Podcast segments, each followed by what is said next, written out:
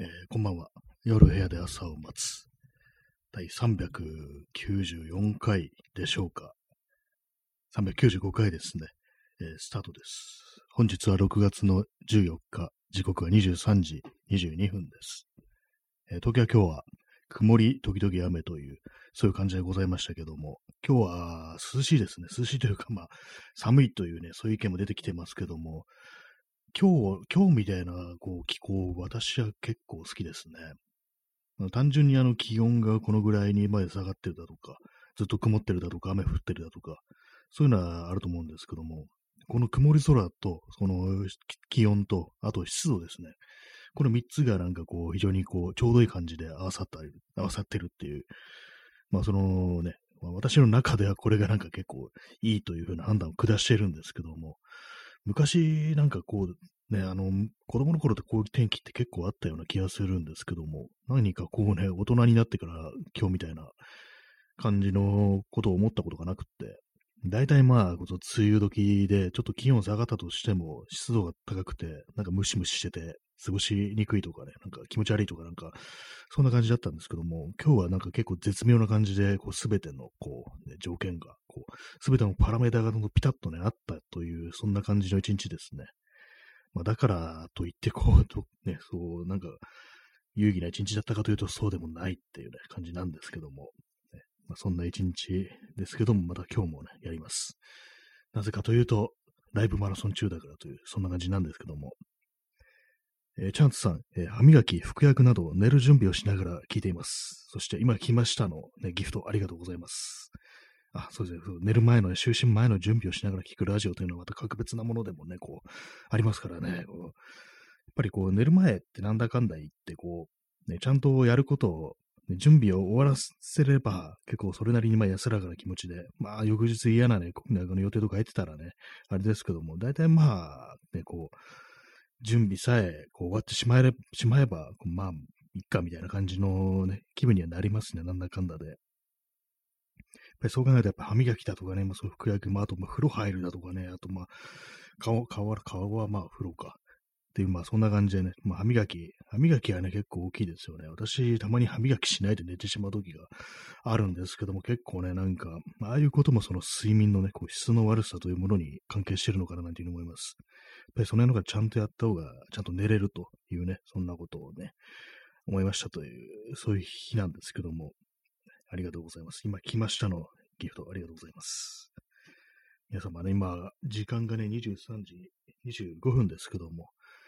いかが、ね、どのようなね、こう一日を過ごされてますでしょうか。えー私らしく一日を終えてるっていうね、まあ、そういうなんか歌が昔ありましたけれども、昔ありましたけどもって別に全然リアタイムでもなんでもないですけども、なんかそんなね、今日有名な曲が、なんかオリビアを聴きながらっていうね、曲の歌詞でそういうものがあるっていうようなことを聞いたことがあります。ね、私らしくってなんだっていうね、気がしますけどもね。えー XYZ さん、このまま霊下になってほしいです。実際問題は置いて、湿度、暑さ、虫に弱い生物ゆえ、この間コインランドリーにハーリがマジやばいほど大量発生していて、マジ虫怖かったです。あ、そうですね。私もね、暑いのは苦手なのでね、なんかどうしてもこう、ずっとこのまでいいやみたいなことを考えてしまうんですけども、まあね、いろいろそれはそれでこう、デメリットというか、まあ、あの農作物がね、不作になるということでね、あとしっぺ返しみたいなものが来るということでね、まあ、霊下は霊下で困るというね、あるんですけども、なんかね、こう、都会に暮らしてる人間というかね、こう、都市生活を営んでる人間からするとなんか、涼しいといいよな、みたいなことをね、まあ自分勝手ながら思ってしまうっていうのはね、ありますね、本当にね。そうですね、湿度、暑さ、虫に弱い生物ゆえ、ね、そうですね、都市型に、都市の人間っていうのは大体まあそういうふうにできてますからね。私もね、暑さ、ね、湿度、虫に弱い。虫もね、虫もあんま好きじゃないです、本当にね。まあ、虫好きな人ってあんまりいないと思うんですけどもね。コインランドリーにハーリが太陽発生していて、なんかハーリーってなんかたまに発生しますよね。なんか結構不思議なんですけども、なんかね、去年も、去年のいつだったか、もう今年は今年かもしれないですけども、なんか妙にね、こうハーリーがいて、私、あの、その流しの前に立ってて、立ってて、ふとなんかまな板をね、こう見下ろしたら、なんかハーリーが3匹ぐらいいて、えと思って、今までいなかったのになんか急になんか発生した、なんか異次元からなんかポータルを開いて、突然出現したのかみたいなこと思ったんですけども、なんかね、思わずちょっと怖くなって、検索したんですよね。東京ハーリとかで検索したら、なんかどうもその日はね、ハーリがなんか多く出たということらしく、なぜかその後友人になんか LINE で、なんか今日ハーリがすごいたくさん出るみたいだから窓開けない方がいいかもよっていうね、なんか謎になんかこう警告をしたっていうね、そんなことがあったんですけども、なんかハーリなんかたまにね、なんか、いるんですよね。なんかそうなんですね。コインランドリーにね、こう、ハーリー、ね、大量発生。コインランドリーもなんかね、いますよね。なんかああいうところって。ハーリーってなんか気持ち悪いんですよね。よくわかんないんですけども、あれ、アリだったらいいのに、羽が入ると急に気持ち悪くなるっていうね。アリはなんかほんといっぱいでも許せるんですよ。なんか、まあ、ね、あれはなんか全然気も気目ないのに、ハーリーになるとふざけるなって感じで、本当なんか駆除したくなってしまうっていうのがあるんですけども、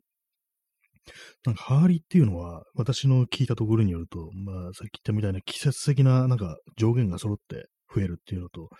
あと古い家とかを解体すると、そっからね、こう、まあ家がね、なくなった、住処がなくなったということで、外にね、こう、逃げ出して、で、それでなんかこう、大量に発生したように思える、思われるなんていうね、そういうことがあるらしいですね。だからもしかしたらね、なんか近所で古い家をね、こう、壊してね、なんか解体して、そこからまあ、ハーリがなんかもう、あもう我々のねぐらがなくなったってことで、バーッとなんかこう、調査したっていうね、調査ってなんだよって感じですけども、昔のね、あのね、農民が、ね、こう、江戸時代ですよね、こ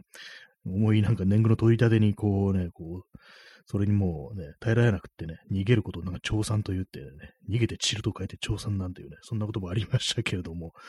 なんかね、もうそう、ハーリのね、ハーリの調産が起きるっていうね、ことがね、どうもあるらしいですね。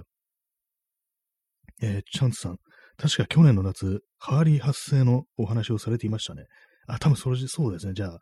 そのハーリー発生のお話、おそらく、じゃあ去年の夏だったんですね。私も時間の感覚があんまないもんですから、なんかもう、ひょっとしたら今年ぐらいだったかなみたいなことを思ってしまったんですけども、去年の夏ですね。まあ確かに暖かい時期の方が、まあ、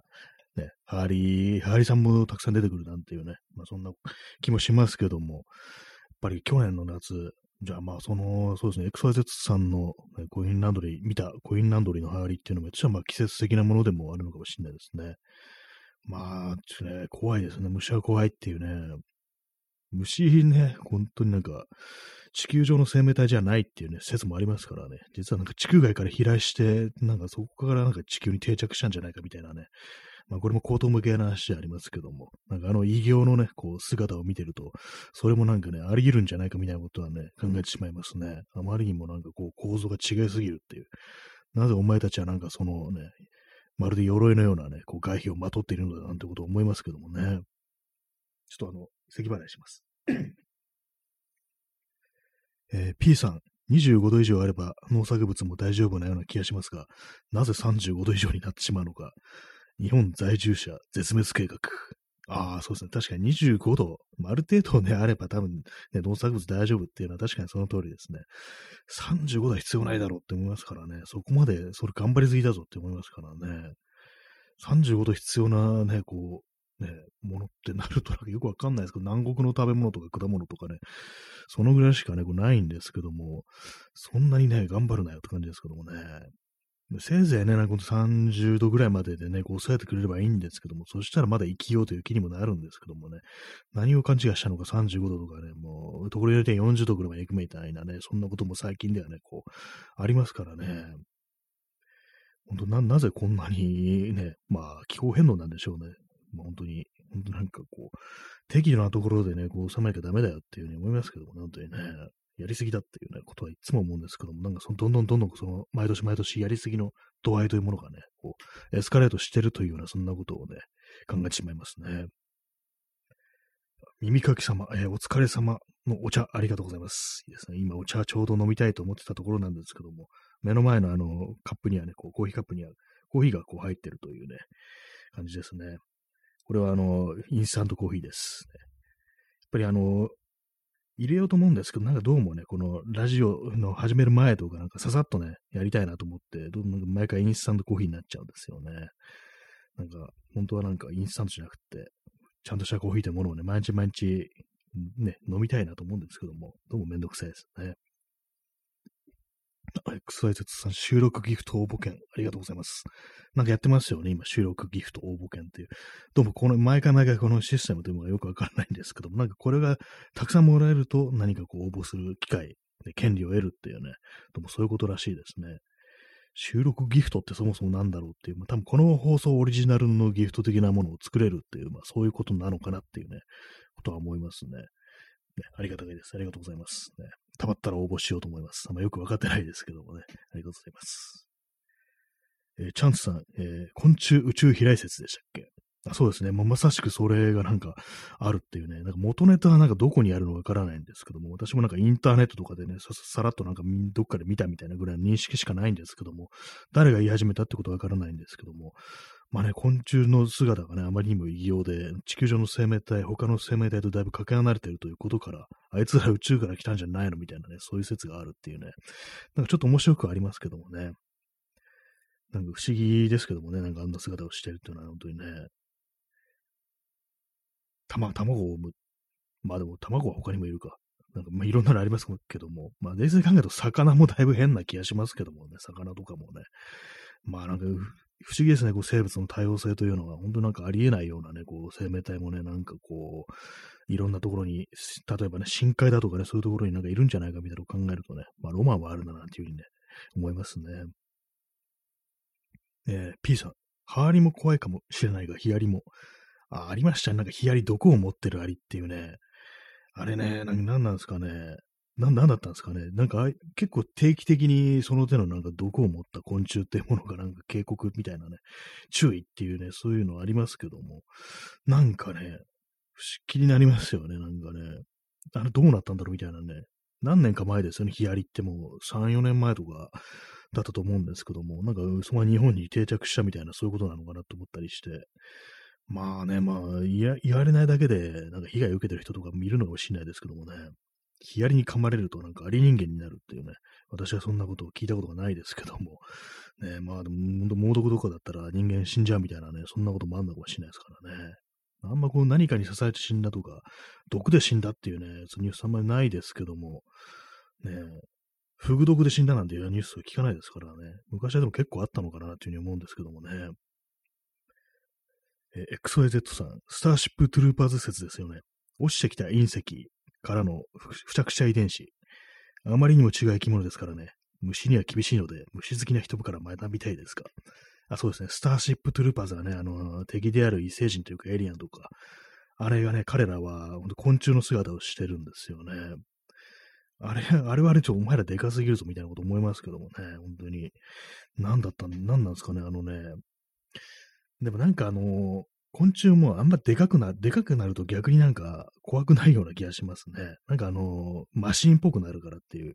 ちっちゃいとね、なんかうぞうぞしててなんか気持ち悪いっていうのは気持ち出てくるんですけども、なんかでかいとね、なんかこう、ま、機械っぽくなるみたいな、ね、あのー、ね、硬いね、外皮というものを持ってますからね、なんかその、グロテスクさとかね、気持ち悪さみたいななんか大きくなると薄れるようなね、そんなね、気がしますね。あそうですね。虫好きな人から学びたい学びたいですかってね、虫好きな人いますからね、昆虫採集とか好き好きな人ね、結構いますよね。あれも何なんですかね、こう変わった姿というね、もうね、ものがこう、あるのかなっていうね、あまりにもこう人間からかけ離れてるからそこに美しさを見出すみたいなね、そういうこともあるのかなっていうふうに思うんですけども、まあでも本当なんか、昆虫の種類によってはね、なんか非常にこう、綺麗なね、色のものもいたりして、なんかね、こう、面白かったりしますよね。蝶々とかもね、まあ、美しいといえばね、美しいですからね。えー、カルシウムさん、タコも宇宙っぽいです。ああ、そうですね。タコもだいぶね、だいぶどうかしてますよね、あの生き物もね。なんか、タコもね、変な姿してるけど、なんか妙に、その、なんか、よく擬人化されるというか、あの漫画の中のキャラクターみたいなのよく出てくるから、妙に人間臭く見えるようなところもあって、なんか変な親しみみたいなのが湧くんですけども、冷静に考えるとこの生き物変だよな、みたいなね、そういうのありますからね、本当外国のね、なんか、あるね、国では、そういうタコはなんか悪魔の、ね、悪魔だの使いだみたいな、なんかね、そんなことを言うね、ところもあるみたいなね、ことを聞いたりしますね。だからもう食べるなんて持ってんのか、あんなもん食べるもんじゃないなんていうね、なんかあの、孤独のグルメ、あの、谷口二郎の孤独のグルメって漫画でね、なんかその中で通行人のセリフとして、なんか、ノータコ、タコはダメですっていうね、なんかタコを食べたくないっていうね、そういうこと言ってる、なんか外国からのお客さんみたいなのがね、こう、のセリフみたいなのがありましたね。タコ、まあ確かに不気味であるけど、何なんですか不思議な食べ物ですよね、あれね。たこ焼きは結構ね、好きですね。タコうまいなと思いますね。なんか結構シンプルにね。まあ、ね、足があんな何本もあってね、ぐにゃぐにゃしてるし、ね、なんか不思議な疑問ではありますよ、というね。え、耳かきさん、セアカゴケグマも一時期話題になってましたね。あ、そうですね。あれもなんか定期的になんかあの、ぶり返すっていうか、なんか出てくる時ありますよね。セアカゴケグモってね。あれもどうなったんですかねなんか。雲類はなんかね、こう定期的になんか、こいつはやばいみたいなのがね、登場するような気がするんですけども、なんかあんまりこういうね、言われる、その後どうの、どうこうなったというね、続報を聞かずにっていうような感じなんですけども、私はね、あのー、部屋にね、雲とか出たら、殺さないようにしてますね、基本的に。あの、ああいうちっちゃい、まあ何雲つくかわかんないんですけども、普通には家の中で出てくる本当にちっちゃいちっちゃい雲で、まその、キモさがあんまないやつ。あれはなんか本当になんかゴキブリとかね、そういうものを駆除してくれるっていうね、まあ、そういうのがあるんで、これはあの、液中だということでね、まあ、よく言われてるんで、私もなんかそう、殺さずにね、むしろこうね、この部屋にいてくださいみたいな気持ちでもってね、こう、潰したりはしないんですけども、前はあの部屋の外に出してたんですけども、なんか窓から。最近はそれもしなくなって、ただね、放っておくっていうね、滞在してもらうみたいなお客さん扱いしてますね、基本的に。まあ、あんま見なくなりましたけどもね。まあ、やっぱり彼らがいてくれた方が、やっぱりその他のね、こう、嫌なね、こう虫というものがいなくなるということらしく、ね、やっぱりこう、なるべくならまあ滞在してもらいたいという気持ちでね、こう、接待をしているという感じなんですけども、まあ、の餌とかね、あげたりとかしてないですけども、何を、何どうしたらいいのかわかんないですけども、まあ、とりあえずあの、その追い出したりとか、潰したりはしないようにね、してますね。あの、黒い、黒い雲ですね、ちっちゃいちっちゃい。でも昔あの寝てる時に顔の上に上がってきたことあって、それはちょっと勘弁してくださいと思いましたね。まあ、その時も別に殺さずに、まあ、ほいっぽいっとね、こう、肩らに放り投げたんですけども、ちょっと顔に登ってくるのやめてくださいっていうふうに思いましたね。えー、P さん、えー、船虫にたかられた。まあ、船虫、海のね、海のね、なんかこう、あの見た目もちょっと嫌ですね。私、あの、子供の頃ね、あの、海に行って、あのー、ね、海とか、海釣りとかね、なんかこう、父親に連れられて行ったことあるんですけども、その時ね、船虫がいっぱいいて、やっぱこう、毎回毎回、もう気持ちよくて嫌だな、ゴキブリみたいで嫌だな、みたいにね、思ってたんですけども、でもあれですね、あの、間近でなんかずっとね、こう、眺めてると、結構慣れますね、あの船虫は。よく見ると違うっていうね、のがありますね。確か、あいこれはあの、ゴキブリとは違うな、みたいなこと思って、ずっと見てたら慣れましたね。ずっと見てるっつっても、あの、海の近くに住んでるわけじゃないからね、もう今また見たら気持ち悪くなってるかと思うんですけども、前にあの、宮城県に、あの、まあ、震災後ね、の翌年ぐらいに、あの、瓦礫の片付けのボランティアをしに行ったことあるんですけども、その時、その、ね、まあ、一面、こう、瓦礫、もう街があったところが全部なくなっちゃったみたいな、ね、こう、波にさられてっていうところで、なんかこう、いろいろ、ちっちゃいね、なんかこう、ものを片付けたりとかしたんですけども、まあ、瓦礫ってもね、大きいやつ、あの、重機とか必要ですから、まあ、素人にできないんで、割と細々したものをね、こう、ボランティアがやるって感じだったんですけども、その時ね、まあ、やっぱりこう、海のすぐそばだってこともあって、もう、結構その、船虫がね、たくさんいたんですけども、うわ、最初なんか、うわ、なんか、船虫になと思ったんですけども、近くでなんかこう、ずっとね、こう、作業してると、まあ、慣れますね、やっぱりね。こう、当たり前のようにそばをね、こう、ちょちょしてても、まあ、まあ、いるな、みたいな感じぐらいにはなれるというところで、まあ、何でもね、こう、一緒に暮らしてみるとね、慣れるっていうね、暮らしじゃないですけどもね、そんなことらしいですね。えー、P さん、頭足類。頭に足と書いて類と書いてね、タコとかって頭足類って言うんですね。変ですよね、頭に足ってね。タコってなんかあの、ねえ、た、多分あの、あれですよね、足が下ですよね。足が下っていうか当たり前ですけども。ね、でもなんかあの、変なんですよね。なんかあの、イカとかもそうですけども、なんか泳いでるところを見ると、お前どっちが頭なんだみたいなね、なんか足の方が実は頭みたいなね、ことをね、ちょっと思ったりすることあって、なんかね、奇妙ね、疑問だよなって思いますよね。なんかああいうね、イカとかもね、なんかイカがなんか貝殻に入ったみたいなやつがなんかこう、ね、大向かいだとか、あとまあ、昔のね、アンモナイトなんて言われるみたいなね、なんか君たちいろいろ種類あるけど、なんかあんまこう親戚じゃないのかなみたいなね、なんかそんなこと思ったりしてね、不思議な生き物だなと思いますね。なんか妙にこう、なんか、ロマンみたいなものをかき立てられるようなね、なんかそういう姿をしてますよね。足がたくさんあるね、こう生き物というのはね。頭足類っていうのは実に不思議な、ね、名前ですけどもね。えー、クソエゼットさん、俺もちっちゃい雲と同居してるんですが、液中説って本当なんですかね？愛着湧いてるので、まあいいのですか？そうですね。まあ、裏を取ったかと言われると、まあそうでもない感じなんで、目としては違うというね、可能性もあるんですけども、まあただね、あのまあ、糸を張ってるという、巣をね、張ってるという考えると、まあそこにまあ必然的に絡まるやつもいるだろうということでね、まあ、だったらまあいいのかなと思うんですけども、またそのちっちゃい雲を、こう、いるんですけども、なんかあんまこう部屋のね、こう、わかるところに巣を張ってるのを見たことがないんですよね。昔はなんかこう、たまにね、こう、干からびてお亡くなりになってるのを見かけたんですけども、なんかもう最近は、あれなんですよね、普通にまあこう、まあ、ほっといてるのに、なんかそう、遺体もどこにもない、見つからないって感じで、あいつはどこ行ったんだろうみたいなこと思うんですけども、やっぱ、なんか窓開けたタイミングでやっぱ家出とかしてるんですかね。ここにはいられんわ、みたいな。あるいはなんかこう、ね、今の、なんかこう、あれなんですかね、こう世の中というか、まあ、清潔になってるから、あんまりその虫類がいないから、もうここあんま餌ないぞって感じでどっか行っちゃうのかもしれないですね。やっぱある程度荒れ、荒れてるところだとか、まあその虫がある程度ね、こう獲物がいるところじゃないと、こう、ね、ずっとまあ止まってはくれないというね、ことなのかもしれないですね。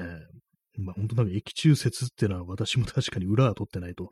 なんかね、昆虫学者みたいな人が言ってた、誰が言ってたかとかね、そういうことを知らないんでね、ひょっとしたら違うっていうのはまあ、ちょっとあるかもしれないですね。えー、チャンツさん、えー、雲が苦手だけど昆虫は平気、または昆虫は苦手だけど雲は平気って人が結構いますよね。足の数とかパッと見でわかるんだろうか、と不思議です。ああ、確かになんかね、なんかありますよね。こいつは許せるけど、こいつは無理みたいな。これはですね、あの、私は思うんですけども、あの、まあ、足とか、髭の長さ、まあ、触覚ですね。それがなんか結関係してんじゃないかと思うんですけども、私はもうまあ、当然のとゴキブリとか苦手なんですけども、あれ多分ね、あの、ピコピコなんかあの触覚が動いてるのが嫌だっていうのがね、あとまあ、やけに素早いっていうのがね、あれが嫌なんだと思います、私はなんか。あとまあ、油切ってるっていうね、それもあるんですけども、あれがね、あんまこう、あんなこう、ね、触覚をね、ピコピコ動かしてなければ、まだちょっと許せるのかなっていうのはあるんですけども、なんか基本的に何するかわからないところがあるんですよね。やっぱり、雲はなんか結構わかるっていうか、まあ、あれなんか結構ね、それこそあの、キャラクター化されるっていうのがあったりしてね、なんかこうね、わかりやすいじゃないですか、あれなんかあの、巣をね、張って獲物をね、捉えるって感じで、ほんとなんかね、もうタコとちょっと似てますけども、なんかキャラ、キャラ化しやすいみたいな、そういう性質があるんで、それがなんかあんまキモくないみたいな、そういうところに繋がってるのかもしれないですね。まあ、ただ、あの、雲、雲が苦手だけど昆虫は平気ってね、逆に雲苦手な人もいますよね、結構ね。まあ、その辺なんか、どういう違いがあるのかわかんないですけども、やっぱどの辺が生理的に無理、許せるっていうね、まあ、その辺の感覚テーマが結構それぞれみんな違ってて、まあ、私はその触覚が嫌だとかね、足が長いのキモいとかなんかね、そういうふうに思うんですけども、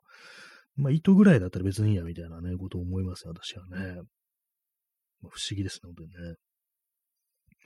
えチャンツさん、頭足類の神経系は私たちとだいぶ違う張り巡らされ方をしているので、どっちが頭でどっちがと考えると混乱しますね。いわば足で考えてるみたいなところがあるらしいです。正確な言い方ではありませんが。ああ、もう人間、人間の感覚でそういうなんかこうね、神経の、がどういうふうにこう、全身にいってるのかってことを考えると、まあそれが全然違うという感じなんですね。そもそも頭がっていうね、考え方がナンセンスであるなんていうね、その可能性はありますね。君たちの頭というのは脳のあるところを指しているのかっていうね、なんか知性を持ったタコになんか言われそうですけども、人間は不思議だねみたいなこと思われそうですけどもね。確かに、神経ってね、あんま考えたことないですけども、ね、どう、どう、彼らはどう感じてるんですかね。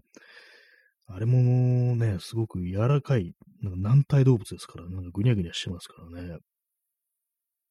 なんか結構前に、あの、タコがね、あの、歩いてる動画っていう、まあ、それはあの、海の中ですけども、足を使ってなんか歩いてる動画みたいなの見たんですけども、なんかそれこそあの、漫画とかに出てくるみたいな感じで、あのね、足をね、器用にちょちょって動かしてね、なんか、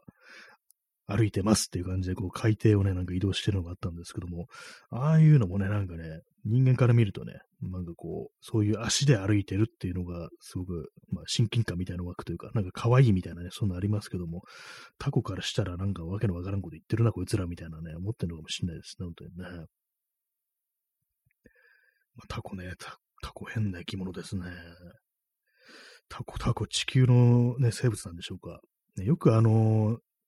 SF もので、ね、の映画とかでなんかエイリアンとか出てくると、割となんかタコ型のね、タコとかイカ型のなんかエイリアンって結構いる気がしますね。割になんかの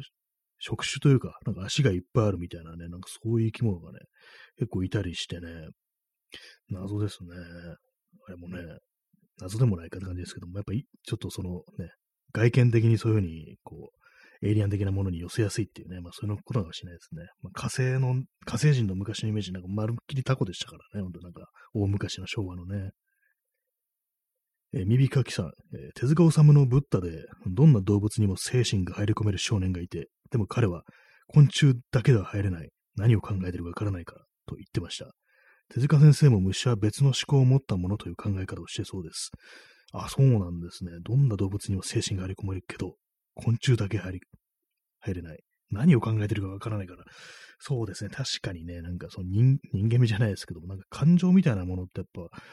感じないですからね。他のまあ動物とかはなんかこう、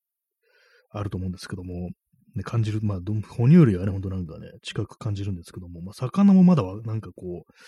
ね、思うんですけど、あれ多分ね、目じゃないかなと思います。昆虫はあの、複眼のね、生物多いですからね。あれがなんか妙にこう、通じなさみたいなものにこう、ね、その外見的な印象ですけども、まあそういうことなのかもしれないですね。なんかあの、目がね、目が二つじゃないっていうね、まあ、そういうのが、ね、結構あるんじゃないかなと。その人間味というかね、なんか自分たちに寄せられないっていうね、複眼ですからね、たくさんのね、こうセンサーみたいなのがね、こうあって、それでなんか知覚するということですからね。まあ、それで、まあ、ね、そのブッダの中に登場する少年もわからんということになったのかもしれないですね。えー、チャンツさん、足で味を感じるらしいですからね。ああ、等速類、そうなんですか。足で感じるんですね。あ確かになんかあれもなんかいろいろね、いろんな機能持ってそうですからね、タコとかの足は。ね、あのベタッと張り付くのもね、なんか不思議ですしね、なんであんなキュッとね、なんか張り付いてくんだろうと思いますけども、ね、食べる、食べるときも使うし、なん、なんなんですかね、移動にも使うしっていう感じで結構ね、それをね、食べちゃう人間のね、気持ちもね、ちょっとわからないですけどもね、わからなくもないですけども、なんかまあ、ねあんなものが8本もあるなんてすごいよなと思いますね。えー、P さん、えー、おさむしでも虫の気持ちはわからないか。口が横に開くのも怖い。まあ、おさむしってのは、あの、手塚治虫のね、ペンネーム、おさむって、あの、治る虫と書いて手塚治虫と読ませるということでね、あのペンネームで、名前にこう虫という字が入ってると。そんな手塚治虫でもね、虫の気持ちがわからないというね、そういうことらしいですね。でもその漫画のね、あれによればね。あと、口が横に開くのも怖い。ああ、それもあるかもしんないですね。口ね、口の開き方確かにあの、動物、他の動物、大体ね、あれですからね、口横に開かないですからね。魚とかも、まあ、人間と同じような開き方しますからね。やっぱり、構造が全然違うっていうのは、まあ、それ大きいですよね、本当にね。えー、XYZ さん、えー、第9地区、過去映画が公開されたとき、後に漫画家になる友人も目だと言ってました。感情移入できるかどうかは目説ですね。あ、そうですね。あの、大牛近く地区はね、なんかちょっとエビっぽい、虫っぽい、なんかそういうね、異星人でしたけども、やっぱあれもなんかね、なんか、どんな感じだったかな、あれは。目がなんかいくつかあったような気がしますね。やっぱりこう、その、どこをね、見て話せばいいのかっていうね、まあ、彼らは知的生命体でしたけども、大宮地区のね、異星人は。なかなかね、そのどこを、目を合わせられないっていうのはね、結構あるかもしれないですね。他の生き物大体目がね、あってね、その視線を合わせることできますからね、魚とかでもね。まあ、そういうのもあるから、やっぱりこう、目というもので、こう人間はこう、いろいろ感情のやり取りをするってことかもしれないですね。まあ、虫はあの触覚でなんかやり取りするなんて言いますけどもね。もうその虫化したら人間がわけわからんというふうに思ってるかもしれないですからね、本当にね。はい、そんな感じで、無題というね、タイトルでねやってきたんですけど、割に話すことが、皆様のコメントのおかげで割に話すことができました。ね、今日は何の話をしたかあんま覚えてないですけども、ずっと虫の話をしてたような気がしますね。KITO さん、えー、面白いです。お疲れ様です。お疲れ様、ありがとうございます。ね、本日もやらせていただきました。ありがとうございます。はいね、そんな感じで、本日も皆様ご清聴ありがとうございました。それでは、さようなら。おやすみなさい。